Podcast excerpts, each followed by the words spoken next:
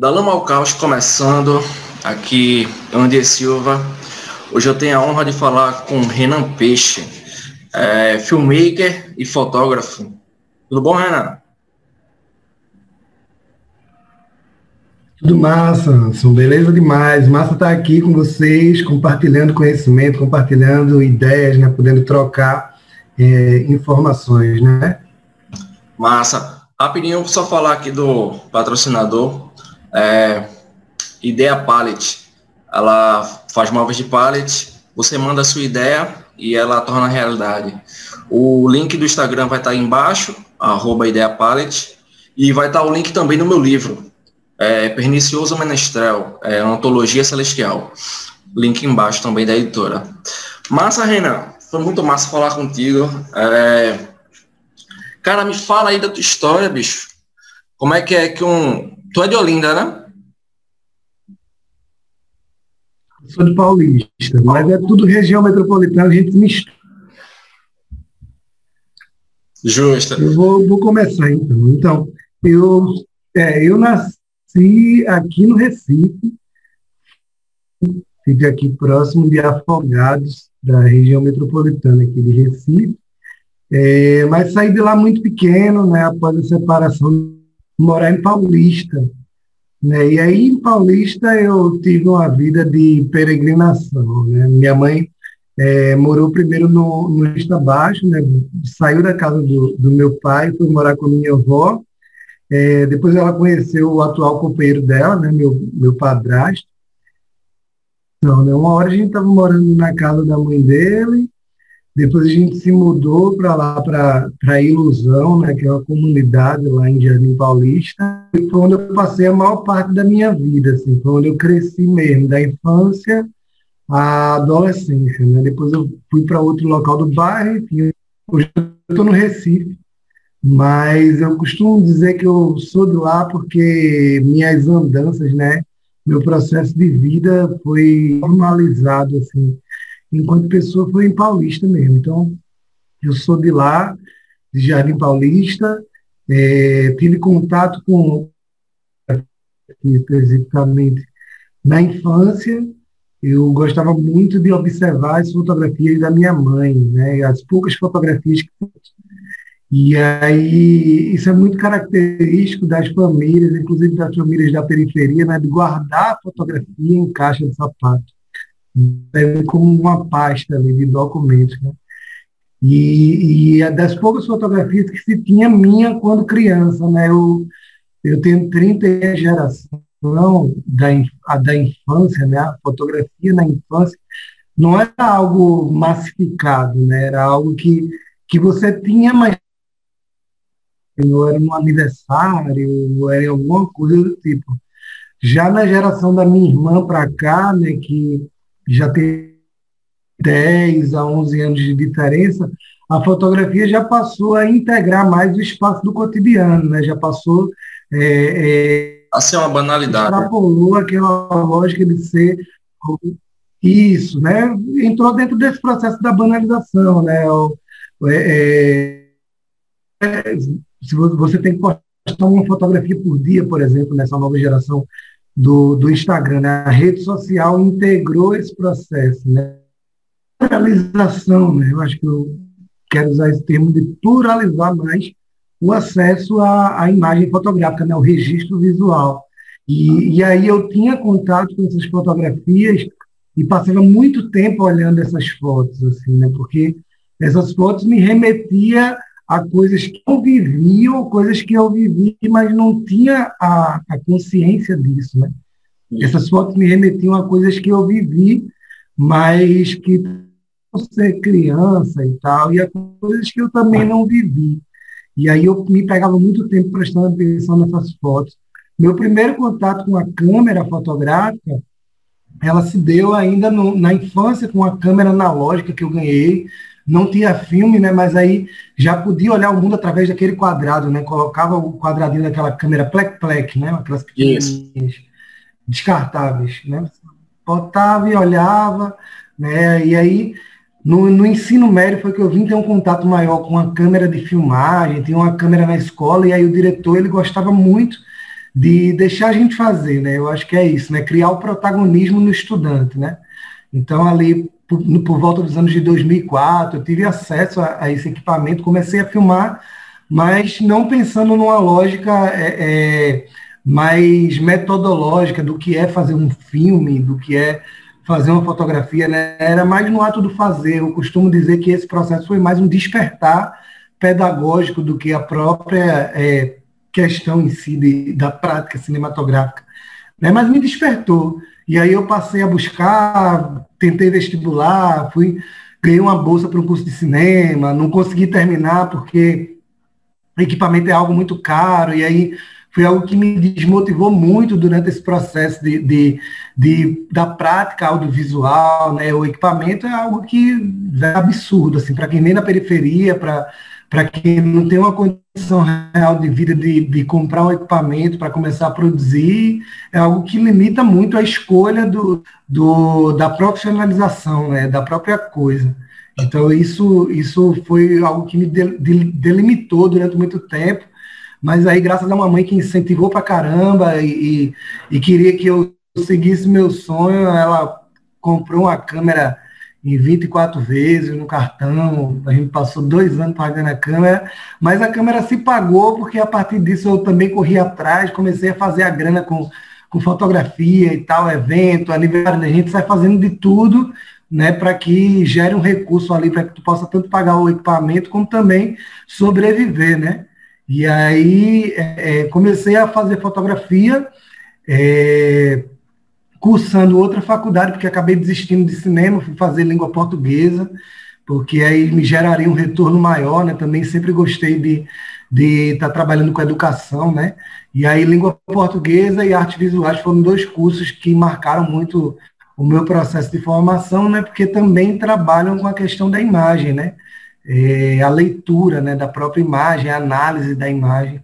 E aí é, comecei a trampar com foto mas também entendia que, que essa minha posição do trabalho fotográfico precisava tomar um viés mais discursivo e político, né? Foi quando eu voltei a, a, frequentar os movimentos de cultura popular e tal, aqui de Recife, e passei em fotográfico comprado com muito suor e esforço, né? E pago 24 vezes poderia também ser uma ferramenta de emancipação, né? uma ferramenta na discussão é, é, da, da identidade racial, né, da preservação do, do patrimônio da cultura popular e tal, poderia ser uma ferramenta para isso, né? Que, que são poucos, poucas as imagens de, de qualidade que a gente tem da cultura popular e quando são feitas, são produzidas dentro de uma ótica de quem não vivencia a coisa, né? de quem não participa do processo.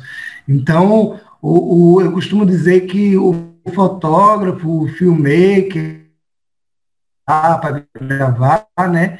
Ele também é, joga uma carga subjetiva dentro do, do que ele está. É, o, o, fotógrafo, quem está por trás da câmera, ele não é imparcial. Né? Ele vai jogar toda uma carga ideológica, assim, mesmo que inconscientemente ou conscientemente falando. Né? Então, quando você produz imagens que, que são imagens que que não pertence ao, ao ambiente que você vive, né, a, familiaridade que você tem com, com esse próprio esse próprio assunto, né, aquilo ali também pode influenciar na sua escolha, né? Então, depois disso eu voltei para a cultura popular, né, dentro desse processo, comecei, já era brincante da cultura popular, comecei a produzir mais e aí consegui me afirmar nesse espaço é, de legitimação da arte, né? É, é um espaço que ainda é segregado por, por corpos que são corpos não brancos, sabe?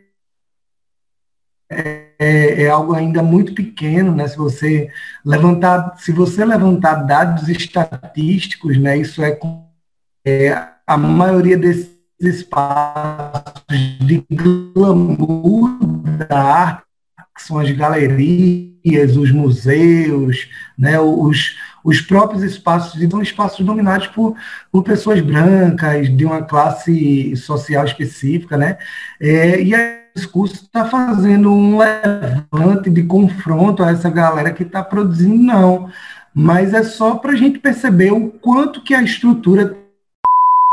E querendo É, e aí, esses espaços de. Não, pode falar. Esses espaços são os ambientes em que circula grana também, né? circula a galera que, que tem o prestígio tá? dentro desse espaço, são espaços em que a maioria das pessoas não são pessoas é, é, diversificadas, né? São pessoas que, que têm um determinado poder aquisitivo, que têm uma classe social, uma cor específica também. Faz parte de toda uma estrutura arquitetada e criada, né, que a gente chama de racismo estrutural, que delimita é, é, o acesso de privilégio né, a pessoas que, que, enfim, que têm essas características que eu disse, né?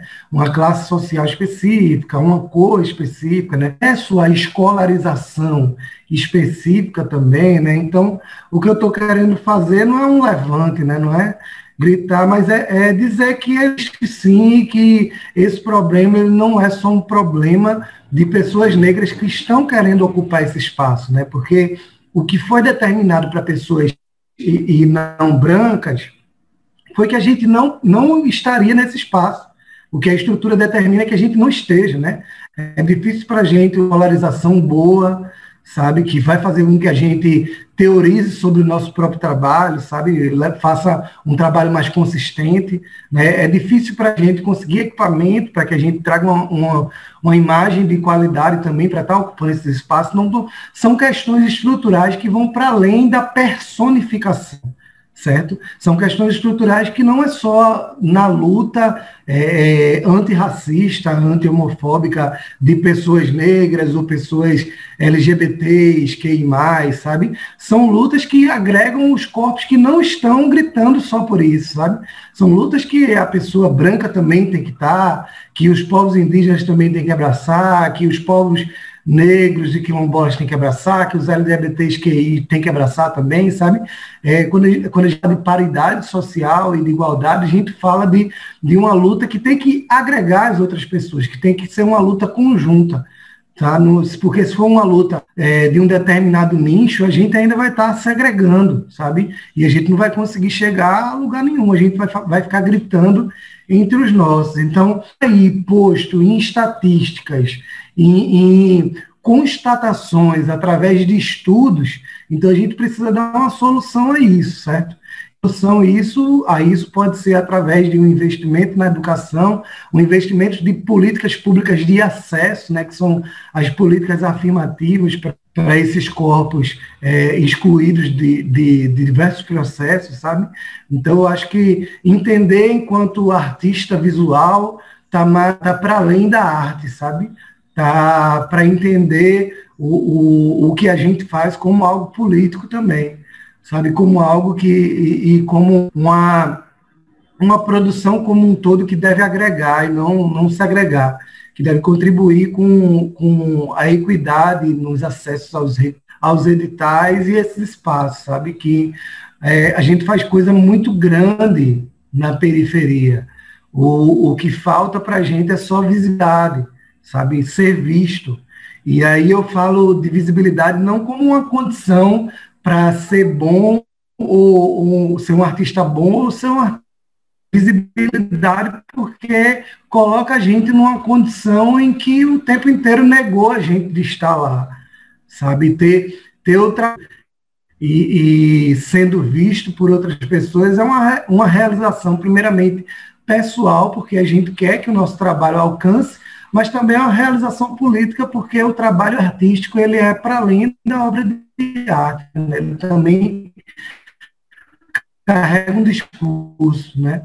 E, e, em sua grande maioria desses nesse nessa nesse glamour artístico, né, são emergentes, são discursos que, que precisam ser ouvidos, são discursos que vão despertar uma autocrítica, são uma emancipação, né? E pra, são discursos formativos, que vão formar pessoas que continuem brigando e batalhando por uma equidade social. É difícil que, pelo, assim, tu tá falando que aqui no, no Recife em Pernambuco existe essa separação, essa segregação, porque afinal de contas é, a nossa cultura é uma mescla, né? Em todo o Brasil, mas se você vê aqui em Pernambuco, a nossa cultura é uma mescla. A gente tem o, o caboclinho do, da, da, dos indígenas, a gente tem é, toda, toda a música, toda a cultura da gente são de diversas raças. E é incrível que ainda assim, hoje, ainda existe essa segregação. Que o, toda a cultura, nosso carnaval, toda, toda a cultura nordestina é uhum. da mistura. Exatamente. Se você for perceber, assim, até pela própria lógica como a gente, como a gente organiza a própria comemoração do carnaval aqui de Recife, né, por exemplo, né? Existe o carnaval depois da ponte existe o carnaval antes da ponte, que é o carnaval do bairro de São José, que é o carnaval onde a gente vai ter as diferentes, as diversas, né?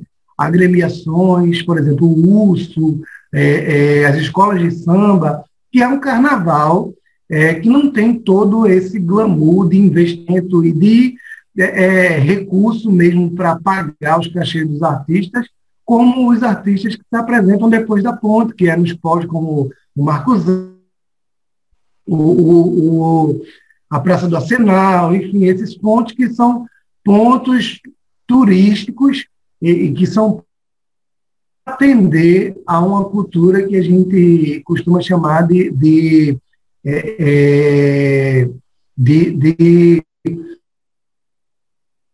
ideológica, sabe? Aquele tipo de produção que está ali só para venda. Né? É...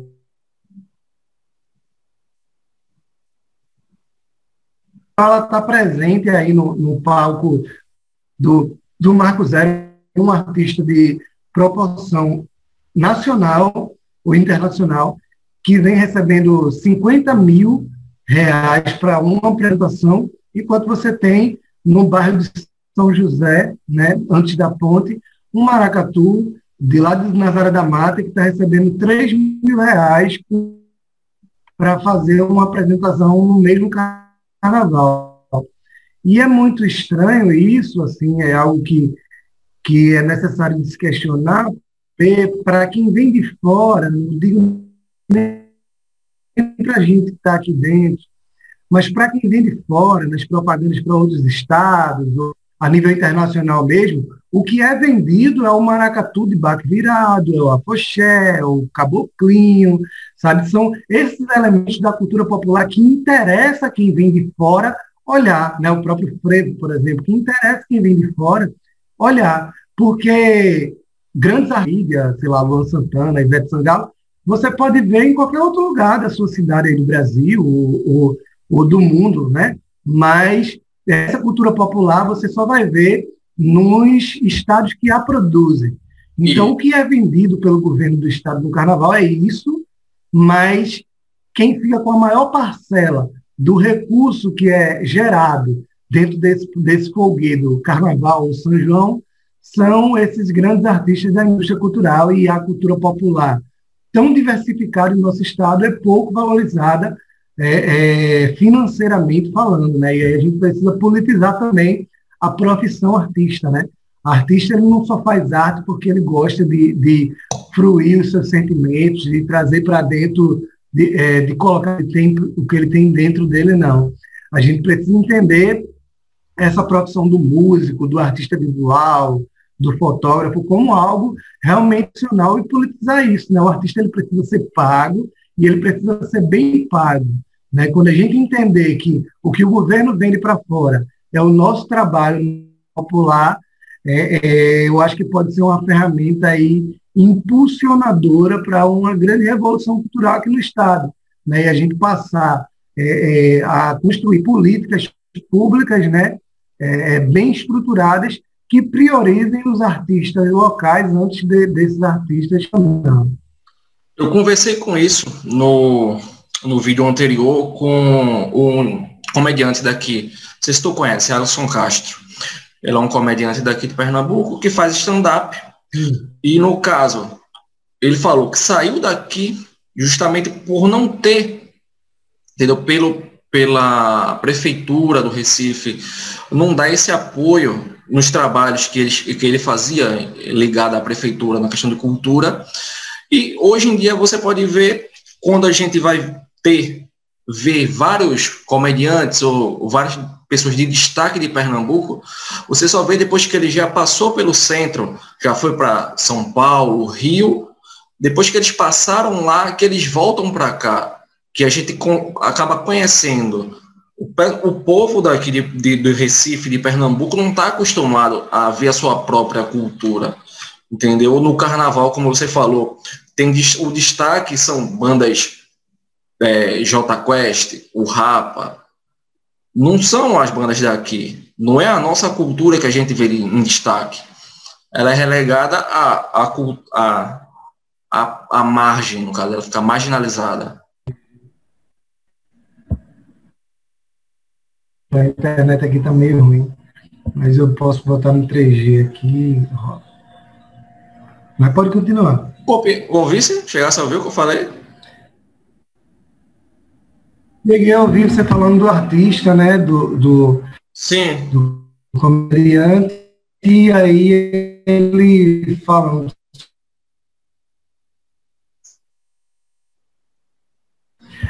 Eu, eu concordo com isso. Eu que trabalha com arte, né, principalmente com música, né, isso a gente já tem marcado aí desde do, do do, do início aí da, da diáspora do Nordeste, né, para as grandes capitais, as grandes capitais, né? E aí você tem e aí você tem é, esse êxodo artístico mesmo, né? O artista ele sai daqui e vai para o, o, São Paulo e Rio tentar a vida na arte lá, porque lá tem mais possibilidades. E, e é interessante também frisar que lá a galera só no carnaval, né? Então, quando a gente sai daqui, carregando a nossa cultura para outros estados, ainda é bem mais valorizado. A gente precisa fazer uma política contrária a isso, né? De, do governo investir na galera que está aqui, porque isso vai gerar também, porque a turma vai precisar vir para cá para valorizar, é, para ver os artistas aqui, né? Quando você valoriza um artista local, é, você está colocando o nome do seu estado também, né, atrelado, adjetivado aquele artista, né? Renan Peixe, fotógrafo, enfim, que tem uma foto publicada na ONU que mora em Pernambuco, né? Que é natural de Pernambuco, né? Então, é, é automaticamente o nome do estado também vai entrando aí no processo e, e, e ganhando dimensões também, né? Então, já tu já puxasse, cara, como foi? Como foi essa questão da, da tua foto ser exposta lá na ONU?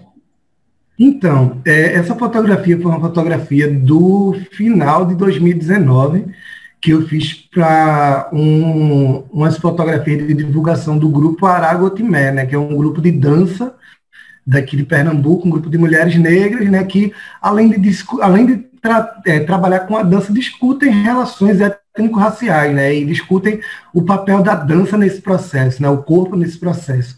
E aí eu pude estar vivenciando esse momento com elas, fiz o, o registro, passei para elas os arquivos, mas também fiquei com o material, né? Porque eu tenho muito essa pegada do fortalecimento aos grupos de cultura popular aqui, né? Então, é, nem sempre a gente recebe grana para fazer um trabalho, mas a gente entende também que é importante apostar na ideia desses artistas negros e negras, enfim, não negros também, é importante apostar na ideia deles, porque é, é, é mais do que uma fotografia, né, é uma militância, né? Então, se você projeta a imagem do artista preto, você sabe que, ou não negro, você sabe que esse artista, ele vai, quando ele chegar lá na frente, ele vai lembrar de você também, vai te puxar, né, uma via de mão dupla, e você sabe também que você contribuindo para propagar um discurso antirracista, né, seja na música ou em qualquer coisa, no filme mesmo, né, você está é, é, formando outras pessoas. É o que eu sempre costumo dizer, né, não existe arte pela arte. E aí esse grupo me convidou, fiz a foto, guardei. É, esse ano fiz um, um, uma inscrição no aplicativo esse aplicativo ele serviu como mediador aí desse processo do concurso. E aí eu escrevi a foto, mas eu geralmente escrevo festivais e aí nunca rola. Eu também fiquei meio sem expectativa. É, quando eu vi, recebi uma mensagem avisando que eu tinha passado para a segunda, enfim, não tinha acreditado também, deixei passar, e aí no final eu, enfim, recebi um e-mail falando que minha foto tinha sido uma das 75 fotos selecionadas, porque esse ano são 75 anos da, da fundação da ONU, então eles decidiram propor uma exposição virtual, né, tendo em vista essa relação do, do, da pandemia e do isolamento. Então, eles proporam uma exposição virtual e que essa exposição de, teria o caráter de ser um manifesto visual. E o título dessa exposição era O Mundo. Eu teria que expressar esse sentimento de, do mundo que eu quero. Então, eu dei uma olhada em algumas fotografias que tinha aqui nessa foto, e essa foi a que mais me chamou a atenção sentimental mesmo, né? Porque o mundo que eu quero é esse mundo em que é, é, as mulheres negras a pirâmide, do, desculpa, né, é, invertam essa base da, dessa pirâmide, sabe? Que sejam é, é protagonistas dentro estrutura, então, a estrutura toda se movimenta, sabe? E aí eu vejo essas mulheres. Só que minha mãe também não, não teve toda essa, essa possibilidade de, de fazer uma. Enfim, ela estava totalmente nas estruturas. Né? A gente teve um, uma evolução no debate antirracista nesses últimos 16 anos para cá, né? depois da, desse golpe, enfim, toda essa parafernália que a gente tem aí, a gente está regredindo. Mas a gente teve um avanço e um acesso a discussões, a espaços, a políticas. Era uma condição, por exemplo, de estar tá hoje eu aqui trocando uma ideia massa com você, falando sobre racismo, que talvez se tivesse sido no meio. estudou, na verdade, não teria essa, essa Pronto, agora eu troquei para o 3G, não vai correr o risco de cair. Vamos lá. É, então, se fosse dentro do, do, momento em que ela estudou, talvez isso, esse debate não poderia nem estar tá acontecendo, sabe? Então, é, eu acho que esse, esse, esse momento assim de estar tá com uma fotografia é, na ONU foi um momento que eu realmente não esperei. Inclusive, quando chegou o e-mail com o resultado final, nem eu mesmo tinha votado em mim, sabe? E, e, e, é bem irônico isso mesmo, assim, porque era muito complicado, você tinha que acessar o aplicativo para votar no aplicativo e tal, e eu divulguei, mas não acreditei né, no, no processo, mas foi uma fotografia que, enfim, não foi votada por mim, talvez não foi votada por muitas pessoas que, que circulam no meu espaço, mas foi votada por outras, né, que também reconheceram a fotografia como uma fotografia bonita, como um processo também que queria dizer muito sobre essa representação da mulher negra, sobre essa representação do, corpo, essa representação do corpo negro, e é, hoje está ocupando essa exposição virtual do, do, do, da ONU, né, e eu acho que é um momento massa, inclusive é um momento massa assim, da minha vida, é, em 2020, né, embora, enfim, esteja acontecendo tudo isso, que 2020 era um ano que a gente queira esquecer, mas a gente também precisa comemorar essas coisas, é, é, enfim, que, que se a gente for, fosse olhar lá para trás, eu nunca imaginaria tá, com a foto na Organização das Nações Unidas, sabe? Nações Unidas, para mim, era aquela galera que, no momento que eu era, da, era, era é, jovem, né, enfim, criança, era aquela galera que estava no Afeganistão, sabe? Enfim, eu não tinha nem toda essa noção política do que, é, é a ONU também, dentro desse processo, mas estamos com a foto lá e que isso sirva como reflexo para que outros jovens negros e não negros se espelhem no processo também e joguem suas imagens, comecem a produzir imagens com, com temáticas é, é, que tenham relação com os direitos humanos, né, que seja uma fotografia para além do retrato, que seja uma fotografia que carregue um discurso, que carregue um, um, uma, uma proposição de mudança social, sabe, que não seja arte pela arte. Então, eu acho que essa minha fotografia pode ser uma porta aí nessa, uma pequena fresta, nessa grande porta que a gente ainda precisa abrir na luta antirracista, na luta por uma paridade social e igualdade independente da, das, da, dessa gama de diversidade que a gente tem socialmente falando, né? E o seu é uma fresta, mas às vezes o que, o que precisa realmente para haver uma, uma grande rachadura realmente é, é essa fresta, é esse início, né? E não é, como você disse, não é a arte pela arte, é o que você faz, é o, o que eu faço, não só nessa questão do podcast, mas eu tenho a minha outra vertente, que é a da escrita, que ali eu acrescento tudo isso, toda a questão política e social dentro da minha arte escrita também. Então, é, é, é a soma do todo que a gente vai conseguir fazer uma mudança, né?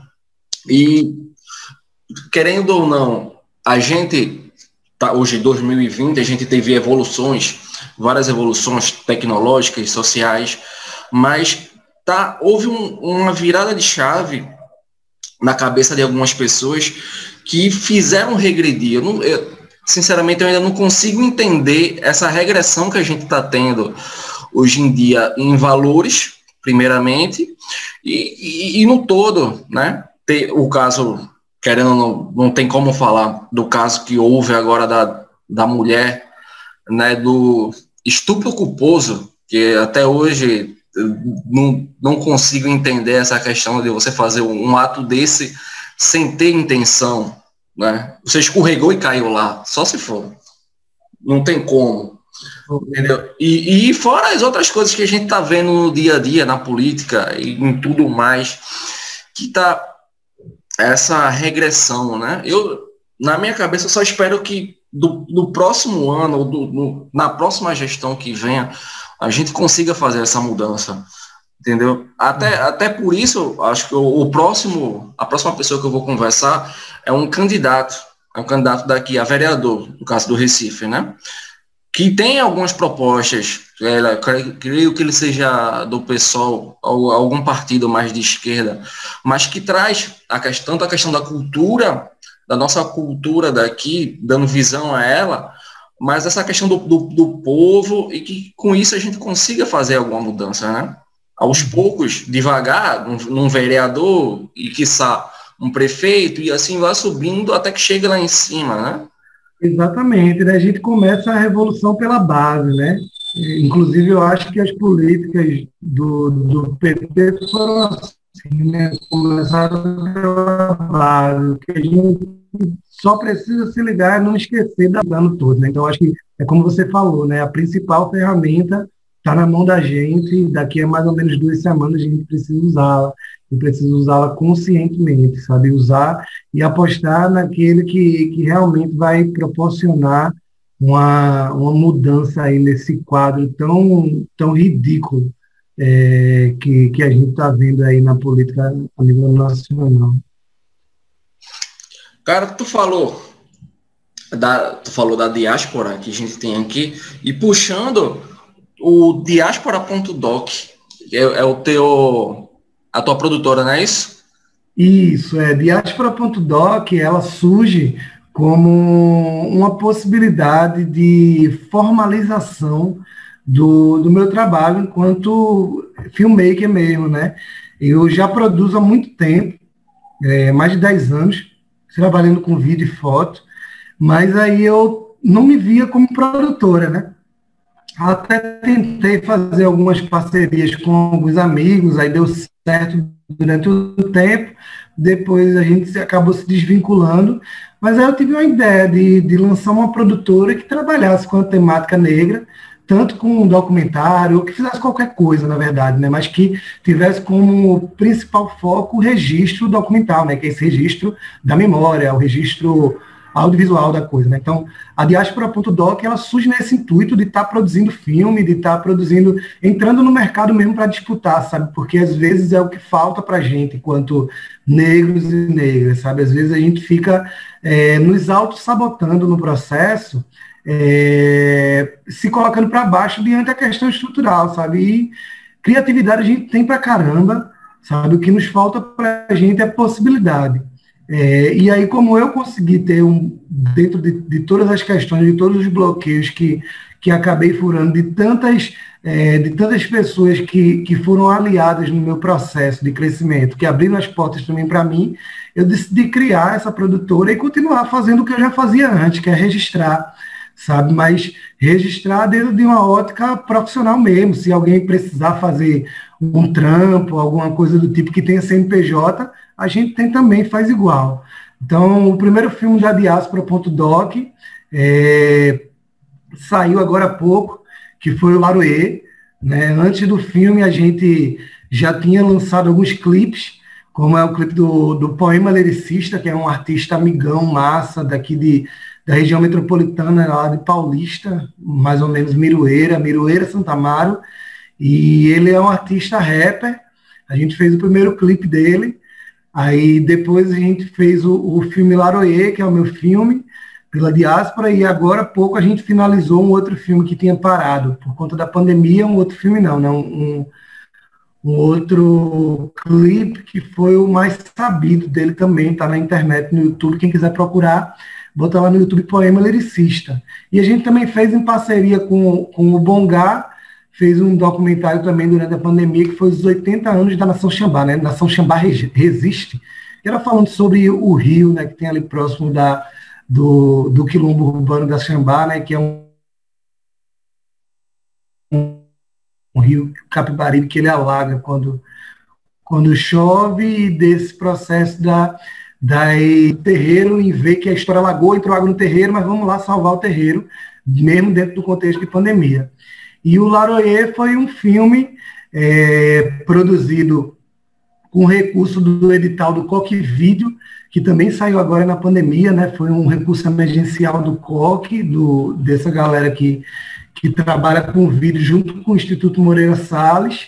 E aí a gente conseguiu produzir um, esse, é, esse curta ficcional, né? Ele não, não é nem ficcional, desculpa, não, experimental, ele não é nem ficcional, nem documental, ele tem um caráter experimental, performático, né, e esse, a lógica desse filme era uma entrega do padê, o padê é a comida para Exu, né, e essa comida de Exu estava é, pautada também na, na concepção do próprio orixá, né, Exu é um orixá que ele serve como um intermediador entre o mundo dos vivos e o mundo dos orixás, né? o mundo do, do, das nossas ancestralidades. E ele também é um orixá que guia a gente, né? ele é o orixá das encruzilhadas. Nas encruzilhadas você tem quatro possibilidades de caminho, né? uma delas é voltar. Então o Exu está ali para orientar, para dizer qual que é a mais segura para tu caminhar.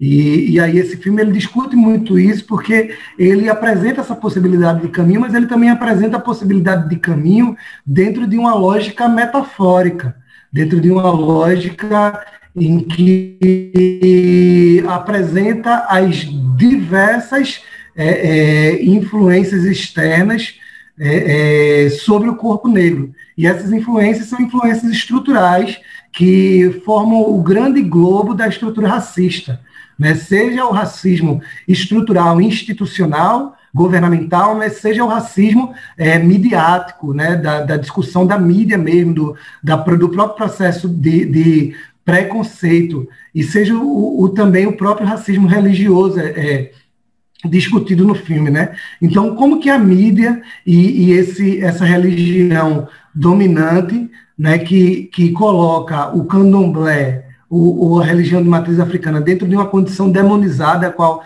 diabo nem existe no, no, na religião de matriz africana, né, do candomblé, Nagô, por exemplo, que é o, o foco do, do, da história. Né? Então, é, é, o filme ele trata sobre essas discussões, mas também apresenta possibilidades e soluções. E essas soluções são apresentadas nesses discursos que a gente vê, ouve, né, durante a narrativa performática, que são discursos de, de, eu costumo dizer que são de Exus, que estão aí na mídia, né? Por exemplo, o MC, da mãe Beth de Oxum, né? essa galera que está aí o tempo inteiro é, é, utilizando do, do seu corpo, né?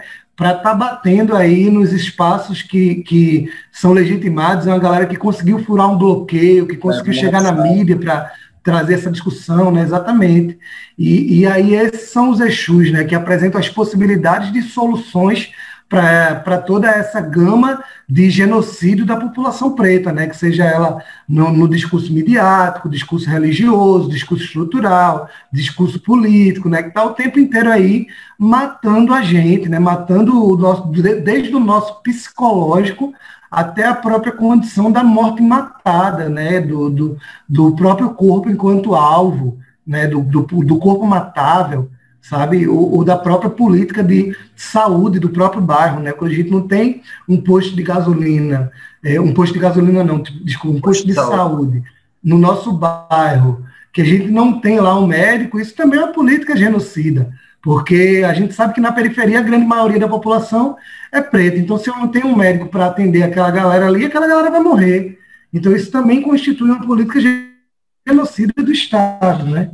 Então, acho que o filme vem, vem para proporcionar esse questionamento, e aí a ideia do filme é que seja isso mesmo, sabe? Que ele não fique ali no YouTube, que ele sirva para material para aula de professor, que ele sirva para, sei lá, para tiazinha do terreiro mandar para a família dela pelo WhatsApp, que ele sirva para escoar mesmo, né? Porque é como eu digo, né? a gente não produz arte para estar tá na tela, para estar tá na galeria, onde o nosso povo não tem acesso, não. Né? A gente produz arte para o nosso povo acessar.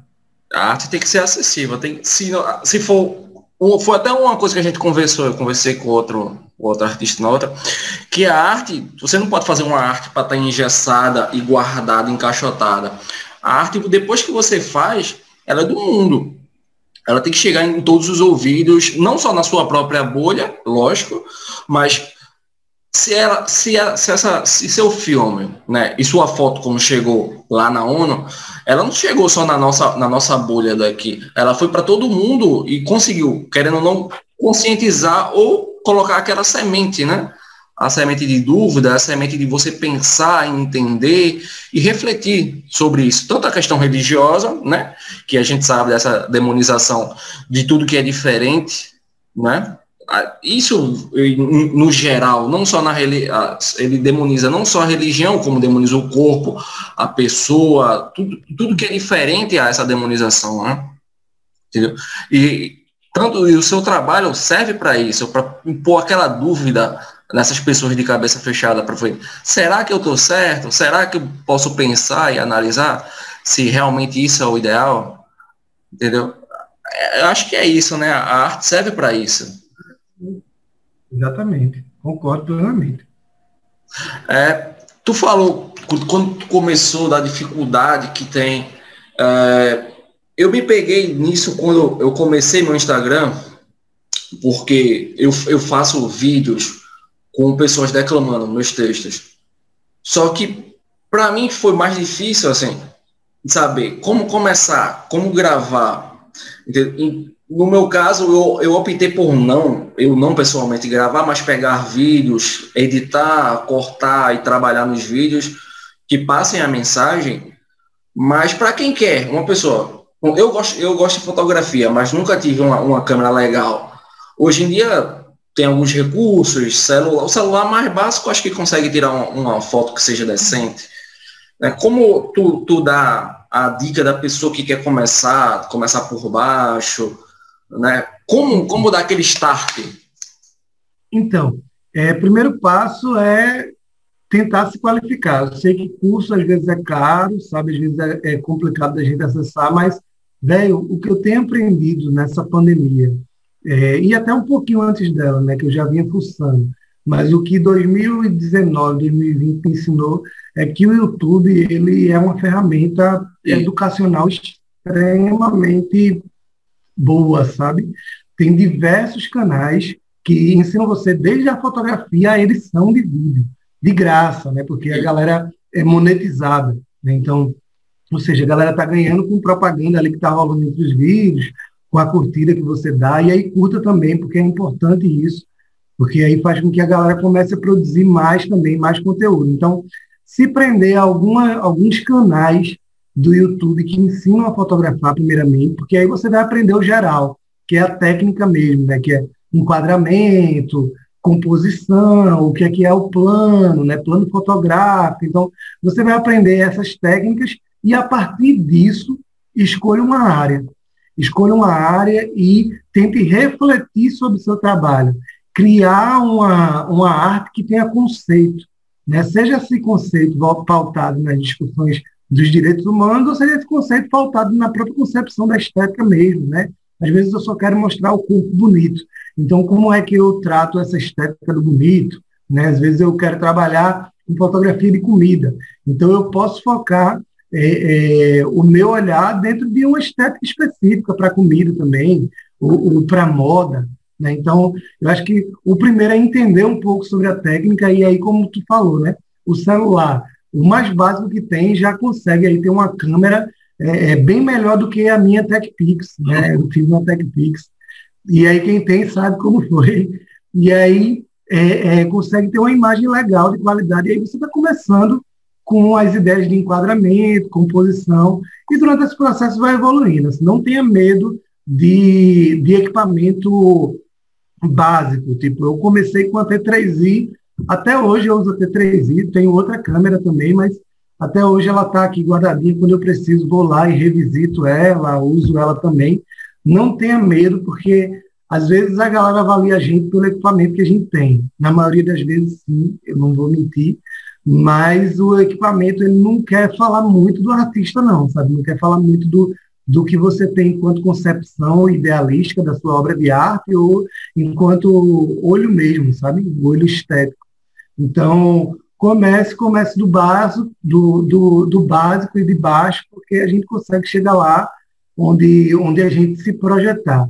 O que a gente precisa entender é que a condição do desejo, ela não, não parte da estrutura, que sempre diz que a gente tem o não na cara, né?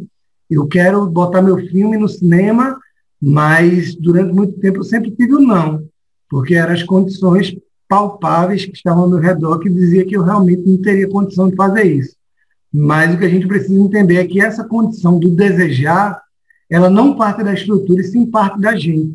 Então, se a gente coloca como prioridade a condição do desejo, ah, eu vou fazer isso porque eu quero. Você não precisa botar muita verdade porque eu quero ajudar, não sei o quê, porque eu não precisa botar muito objetivo específico, não. Coloque o primeiro objetivo, você quer isso. Não precisa explicar por que você quer, não, sabe? Então, se você quer, você consegue. Então, minha dica é, começa por essas, essas aulinhas básicas e depois vai fazendo o exercício no próprio celular, que aí você vai internalizando isso, daqui a pouco você já vai estar tá explorando aí, produzindo fotografias e vídeos dentro de uma qualidade legal e com conceito legal também. Massa. E, querendo ou não, a gente sabe que nem tudo, a, a arte, existe arte pela arte, mas existe a arte da, da pessoa descer a suas necessidades. Tem que rentabilizar, querendo ou não. É necessário rentabilizar alguma hora como, como rentabilizar? Porque, é, no caso, a pessoa teria que começar basicamente naquele trabalho fotográfico que a gente conhece, books ou ensaios fotográficos. Tem outra vertente de quem quer trabalhar na arte, mas se rentabilizar inicialmente na arte, ou tem que seguir para a área comercial? Então, é, vou falar de mim, assim, para mim foi mais mais fácil eu estar tá trabalhando na parte comercial. Né? Até hoje, ainda é complicado ganhar dinheiro com arte. Assim, eu só consigo ganhar dinheiro com arte quando eu escrevo algum projeto, proponho algum edital, ou então alguém que, que escreveu algum projeto e me colocou. Sabe, mas eu, eu nem eu consigo vender as minhas fotografias. Assim. Uma porque a minha política nunca foi essa política de, de vender a minha, a minha fotografia, né? principalmente para o tipo de pessoa em que minha obra de arte se direciona. Então, geralmente, quando a pessoa pede a minha foto, eu dou, eu passo o link, sabe? Ó, o link está em alta resolução, imprime, coloca na tua parede. Se tu se identifica com ela, para mim já é válido, porque a minha relação com a foto está ligada a esse processo de afirmação da identidade mesmo. Né? Mas tem amigos que vendem fotos, sabe? Amigos que trabalham com fotografia negra também, que vendem fotos maravilhosas, sabe? Eu, eu acho também super válido. É, mas hoje o mercado da arte, assim, para você vender a sua obra, e aí falando especificamente de fotografia, ainda é algo muito fechado a esses grandes artistas aí que a gente tem a nível nacional. Assim, a gente precisa realmente quebrar isso. O mais básico e simples é, é o que eu sempre digo que eu ainda continuo fazendo. faça tudo que lhe propõe, dentro da sua ideologia também, faça tudo que, que lhe propõe a tirar o trocado, a fazer a sua sobrevivência e é, é, no seu tempo livre ali reserve um tempo para fazer o que você gosta, né, para produzir a sua obra de arte quando você gosta, que no futuro, quem sabe a galera aí não vai começar a comprar o teu trabalho também, eu vou fazer um inventário da tua obra lá na frente, só tu tem aquela foto, né? É, mas eu acho que para quem quer começar, o indicado é você começar do básico, como todo mundo começa, mas entender que você é um artista, sabe? Eu comecei do básico, mas a minha o que me foi dado era entender que eu só sou um fotógrafo profissional, mas que eu não pudesse me ver como artista visual. Essa palavra arte, ela está muito distante de quem vem da periferia. Geralmente, quando dizem que a gente está fazendo arte, ligam a gente a uma, uma arte inferiorizada no discurso acadêmico, por exemplo, como é a cultura popular, como é a arte popular. Né? Arte popular é arte, como qualquer outra arte. Etnoarte, quando você vai falar de de arte dos povos é, é, negros, sabe? Não, é arte. Arte é arte. É, é realmente segmentar uma arte, segmentar, é, de novo aquela segregação e segmentação, né? E essa segmentação é uma segmentação estrutural, né? Que reflete outras, outras ideologias sociais. Sabe? Então, é isso. Assim, comece como profissional da fotografia, mas também entenda que o seu trabalho ele merece ser é, é, e diga também né, que o seu trabalho é um trabalho artístico. Isso, muito massa. É, é, por toda a conversa que a gente já teve, e mesmo pelo teu filme, eu, eu assisti todo, todo o filme, tu, tra, tu traz muito, e tanto no discurso, traz muito a, a elevação da cultura afro, e, da cultura, e não só da cultura afro, mas da nossa, de toda a nossa cultura não negra também, né? O que é que tu pode dizer, assim, livros, indicar livros, filmes, algo que traga para as outras pessoas que não estão dentro, que, que querem entender, que querem aprender, entendeu? O que é que tu pode indicar para gente? Então, eu indico um livro de Fanon, é, Pele Negra, Máscaras Brancas. Eu acho que ele foi um livro que, que deu uma virada aí no meu processo, sabe, de entender é, é, o, o, que é que é que eu estava vestindo socialmente, sabe? Eu acho que esse livro ele serve realmente como um alerta, como um soco na cara aí para muita gente que, principalmente gente preta, que tiver a fim de, de fazer uma leitura, pode pegar esse livro. É, eu também estava lendo agora há pouco o livro, vou até pegar ele aqui para mostrar.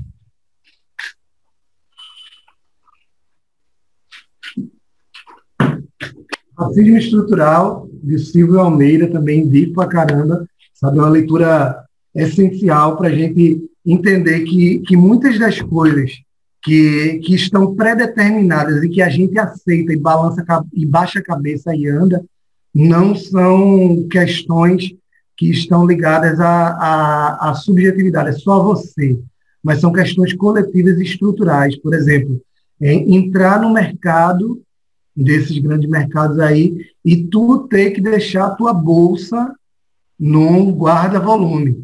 Mas tu, tu tem que deixar a tua bolsa lá porque o segurança disse, a bolsa tem que deixar lá, senhor. E ainda coloca o termo senhor para parecer que está sendo educado. Isso não é ser educado, não. Enquanto a tia, que vai, passa lá com o, cachorrinho dela, Yorkshire, vai entrar com a bolsa no shopping e não vai ser parada. Por que, que só tu tem que ser parado? sabe? E, e, e, e eu fazia isso. Eu fazia isso inconscientemente e ainda baixava a cabeça. Eu me achava na condição de estar errado porque eu estava com a bolsa naquele ambiente. Isso é natural, mano. Isso pode ter sido natural com você aí em, em vários momentos da sua vida, sabe? Como foi natural para mim em vários momentos da minha vida. Só que isso é uma questão estrutural. Por que, que uma pessoa como eu tem que ser enquadrada numa condição de, de, de suspeito?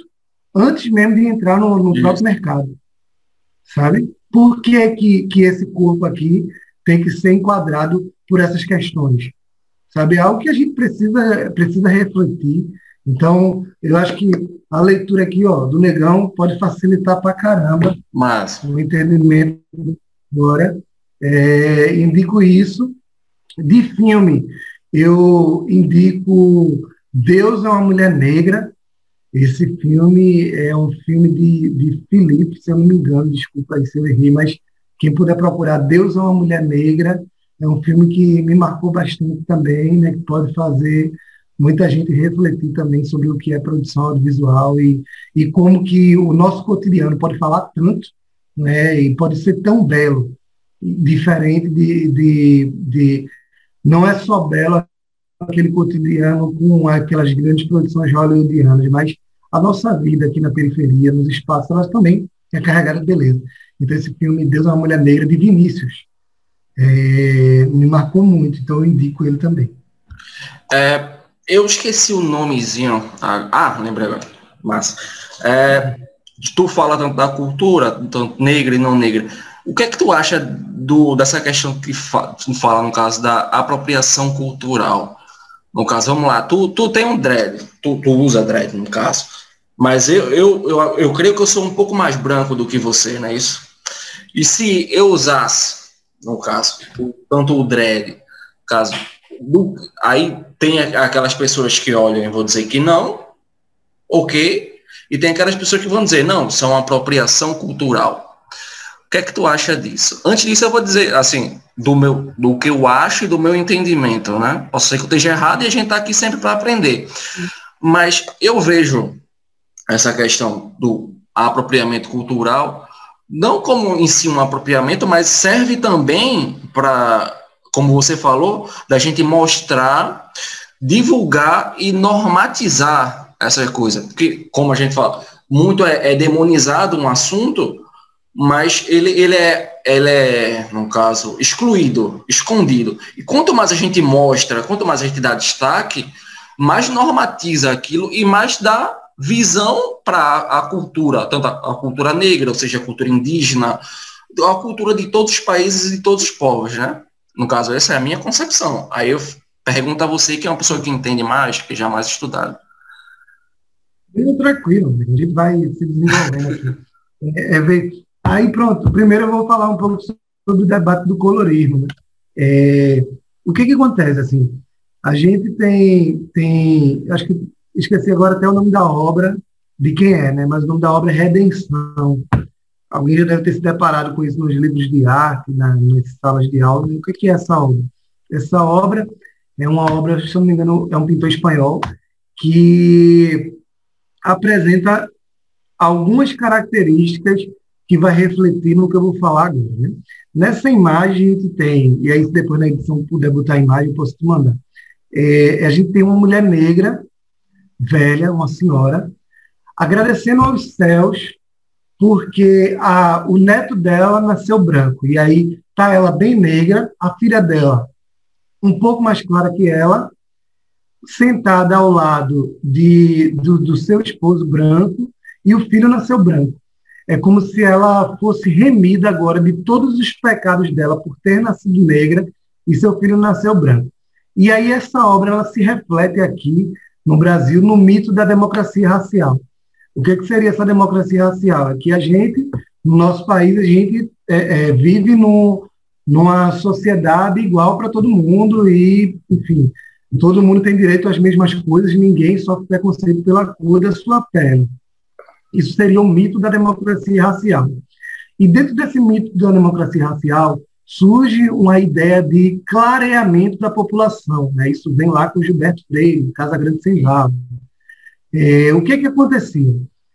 Se a gente fosse relacionando mais com pessoas negras, pessoas brancas fossem se relacionando, em 10, 20, 30 anos, a próxima geração seria uma geração branca, como na imagem dessa obra de arte. Ou seja, para ser uma geração evoluída como a geração europeia, né, que sempre foi reflexo de prosperidade, né, do que a gente quer ser próspero, então a gente quer ser igual aos europeus. Então, a, a, a Europa é um grupo de é um, uma sociedade branca. Então, para a gente também ser uma sociedade de primeiro mundo, a gente precisava clarear. E aí surge eu, surge você, surge tantos outros que não são negros retintos, mas que têm traços negroides e com a pele dentro da ótica do que chamam de pardo. Né? Pardo é papel. O que é que a gente é? A gente é negros que sofreram com esse processo de miscigenação, com esse processo de, de clareamento da população e que sofrem menos com a estrutura racial imposta, porque tem a pele um pouco mais clara. Mas que a gente, dentro da, da, da, da ideia do estrutural do preconceito, a gente não está é, isento. Né? A gente não, não passa desapercebido, porque a gente não tem um corpo dentro daquele padrão é, é, de, de evolução que seria o padrão europeu. A gente ainda carrega traços negroides e uma pele um pouco mais escura do que essas pessoas. Então a gente também sofre, em alguma medida, com a estrutura racial. Lógico que não tão forte como um irmão com a pele retinta, um irmão com a pele retinta. Né? Mas a gente ainda perpassa esse preconceito racial. Então a gente também precisa politizar isso. Porque às vezes, muita gente como eu e você é, é, foge do, do, querer, do não querer ser negro, porque querer negro durante muito é, querer ser negro ser negro durante muito tempo foi algo que sempre foi colocado dentro de uma condição inferior.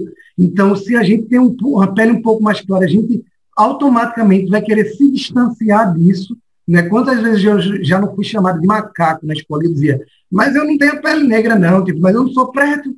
Né? Mas as estruturas indicavam isso. E eu mesmo que não me via, né? como tantos outros irmãos e irmãs não se veem. E aí, isso reflete automaticamente no, no, nosso posicionamento, inclusive de aceitar o nosso próprio cabelo, a nossa própria condição. E aí, falando sobre apropriação, né, que já é outro pulo da nossa narrativa, né, a gente tem pessoas não negras que é, é, utilizam da estética negra, mas que talvez não utilizariam dessa estética negra se o discurso hoje socialmente dito fosse um discurso que ainda colocasse os corpos negros dentro de uma condição pejorativa.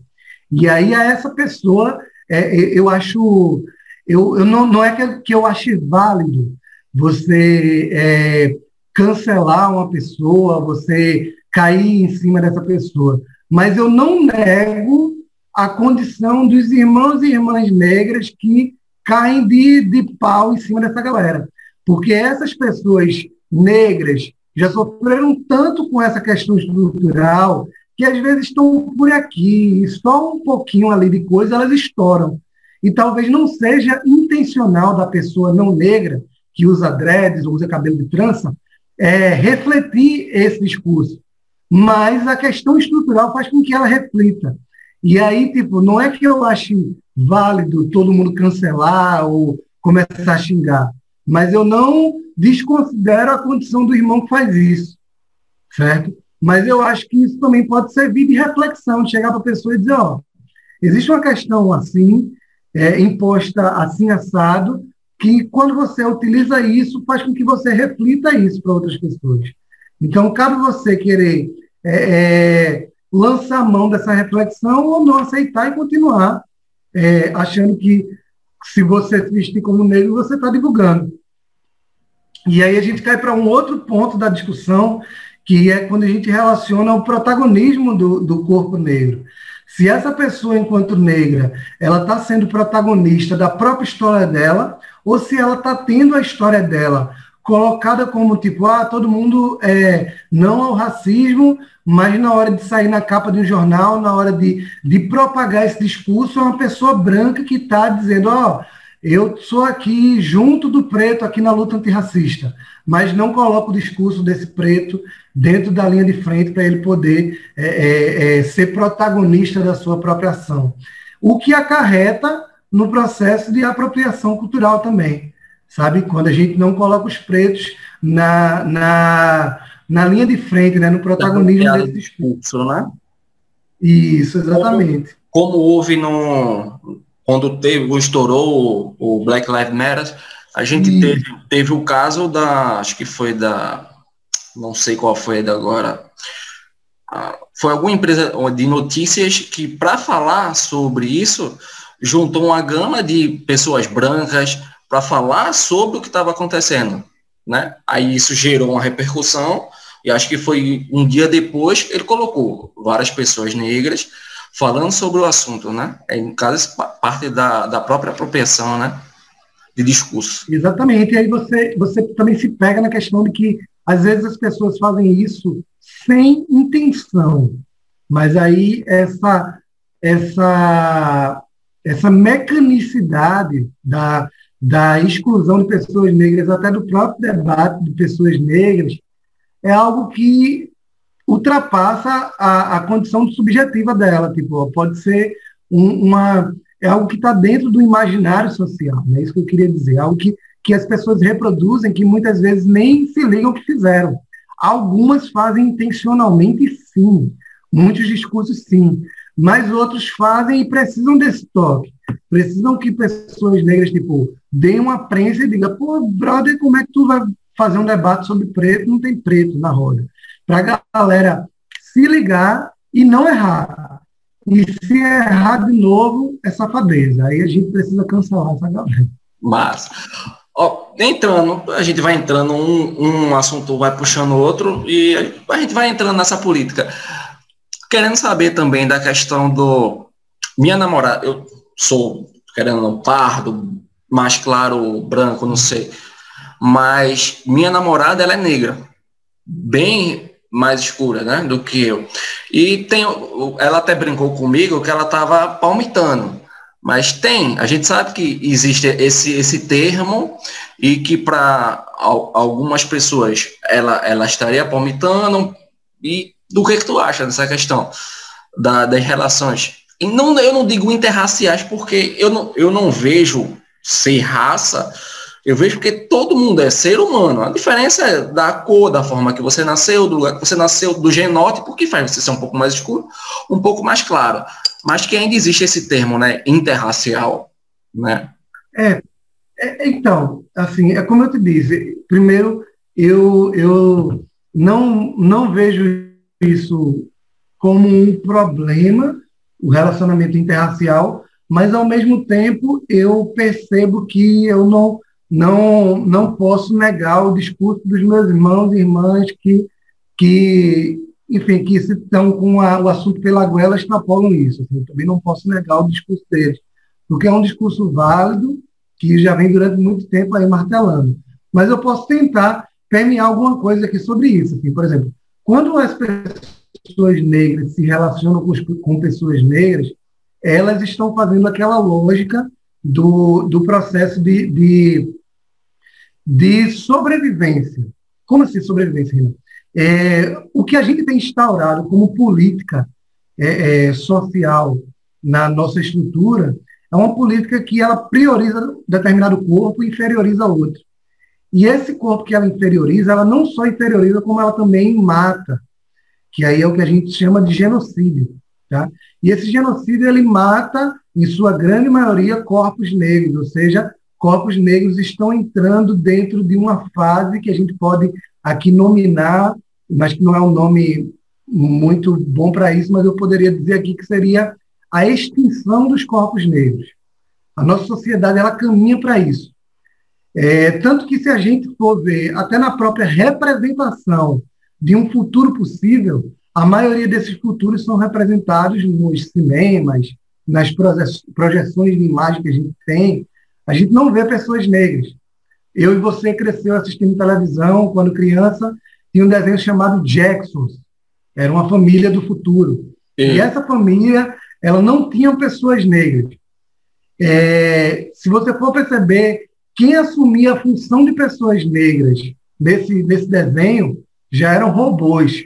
Ou seja, os empregados lá, que hoje são os empregados das nossas novelas, são negros no futuro eram representados como robôs, ou seja, os pretos eles não tiveram mais serventia, ou então os pretos eles não passaram pelo apocalipse, eles foram assassinados, morreram.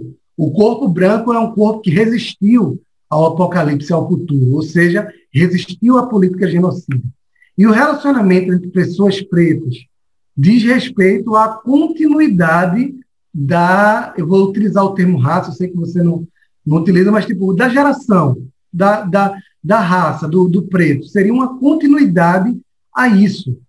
Saca? Então, a condição de você se relacionar com pessoa preta, uma é essa. A outra é que, por exemplo, os reflexos que a gente tem hoje, socialmente falando, do, do, do próprio racismo, são reflexos que podem bater na pessoa negra e que se essa pessoa negra está num relacionamento com uma pessoa branca, talvez não bata, é, é, não vai bater na mesma é, é condição sobre essa pessoa branca. E isso pode ser um problema na relação, porque às vezes a pessoa negra ali sofreu um racismo, por exemplo, botar a bolsa no, no, no guarda-volumes, em que a pessoa branca que estava do lado dela não entendeu. Não estou dizendo que todo mundo é assim. Tanto que a gente diz que a luta antirracista precisa agregar todo mundo. Então, se uma pessoa branca, dentro da condição de privilégio dela, entende que aquilo foi uma lógica racista, infelizmente ainda o discurso da pessoa branca vai ser mais ouvido para os seguranças do mercado do que da pessoa negra. Quando a pessoa negra abrir a boca, vão dizer que ela é barraqueira, que ela está é, endoidando. Enquanto a pessoa branca que viu aquele ato como ato racista abrir a boca, a maioria das pessoas vão escutar ela e vão escutar caladinha. Tá? Isso é o que acontece dentro da questão estrutural. Tá? Então, o que eu quero falar é o seguinte: é, quando você se relaciona com uma pessoa negra, você entende o que ela vai passar naquele momento.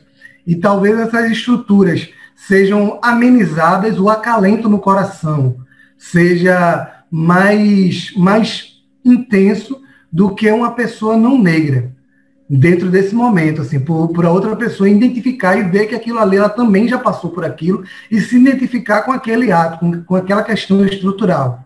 Mas que não, não, não se limita só a pessoas negras. Lógico que, dentro do processo intersubjetivo de identificação com a ação racista que está acontecendo naquele momento vai ser maior, mas que, que isso não limita uma pessoa não negra é, servir também, utilizar o seu corpo privilegiado dentro dessa ação e intervir também, utilizar o seu corpo como ferramenta na luta antirracista também, o seu corpo de privilégio nessa ferramenta de luta antirracista. Então, eu acho sim que as pessoas podem amar quem elas quiserem, se relacionar com os corpos que ela bem decidir, é, é, corpo ele não, não carrega em si a predeterminação do que se deve ter, mas eu também não discordo dos irmãos e irmãs que adotam essa condição política do amor entre pessoas pretas. Sabe? Então, eu não, não sou em cima do muro. O que eu não quero aqui é, é tipo, é, é desconsiderar nenhuma das possibilidades, sabe? Porque eu, eu acho que a possibilidade maior que a gente tem é de um, uma condição de desejo mútuo de uma sociedade antirracista. Então, se a pessoa que está do teu lado, ela não só prega, mas ela, ela pratica essa, essa questão diariamente, então é válido estar tá com ela assim. Massa, massa, Renan. Pô, o papo foi muito massa. Diz, é, eu espero que dos próximos projetos, ó, aqui está disponível, se tu quiser divulgar, falar, aqui a tela está sempre aberta para a gente conversar. Fala aí pro pessoal tua, tuas redes, a, a, rede da diáspora, onde o pessoal consegue te achar. Entendeu? Então, é, primeiro agradecer essa possibilidade, essa janela que você tem aberto com, com essa sua iniciativa, né? Eu acho que é isso, a gente precisa desejar e desejar coisas grandes. E, e, eu acho que essa sua iniciativa não é uma iniciativa isolada, porque visa burlar um pouco dessa lógica estrutural que a gente tem aí da, da mídia, principalmente da mídia, né? A mídia dentro da sua lógica corporativista, então a internet vem aí para burlar essa essa questão aí da, da, televisão, das informações só virem pela televisão e de existirem outros meios e outras possibilidades de você se informar né, e se formar durante esse processo. Então, eu acho que o seu podcast está servindo como janela nessas discussões, ampliando ainda a condição de, de, de informação e formação. Então, primeiramente, você está de parabéns. É, e dizer para o pessoal que quiser me procurar, é minha rede social. A primeira é o Instagram, né, o Renan Peixe, Renan com dois dentes no meio. Está escrito aí, eu acho que pode botar depois na edição. Vou, vou colocar. Pode procurar lá. É, sou bastante acessível, pode trocar ideia, propor histórias, compartilhar o trabalho, está aberto aí também para a gente discutir e, e, divulgar, né? Eu, eu, acho que o meu papel enquanto artista, e aproveitando esse momento que está rolando, vai ser isso, assim, é divulguem artistas negros, o que a gente precisa ser visto, não só no meu trabalho, mas como trabalho de tantos outros, sabe? Aquele, aquele artista que hoje está projetado internacionalmente, nacionalmente, pode ter sido o, o, artista da rua de trás da sua casa, sabe? Pode ter vindo dali, pode ter vindo do beco da periferia que você mora. Então, comece a valorizar esses artistas que futuramente é, é, essa arte pode te servir como um retorno aí social, né? de transformação. Obrigadão, André. Estamos aí na atividade, o que precisar. Obrigado.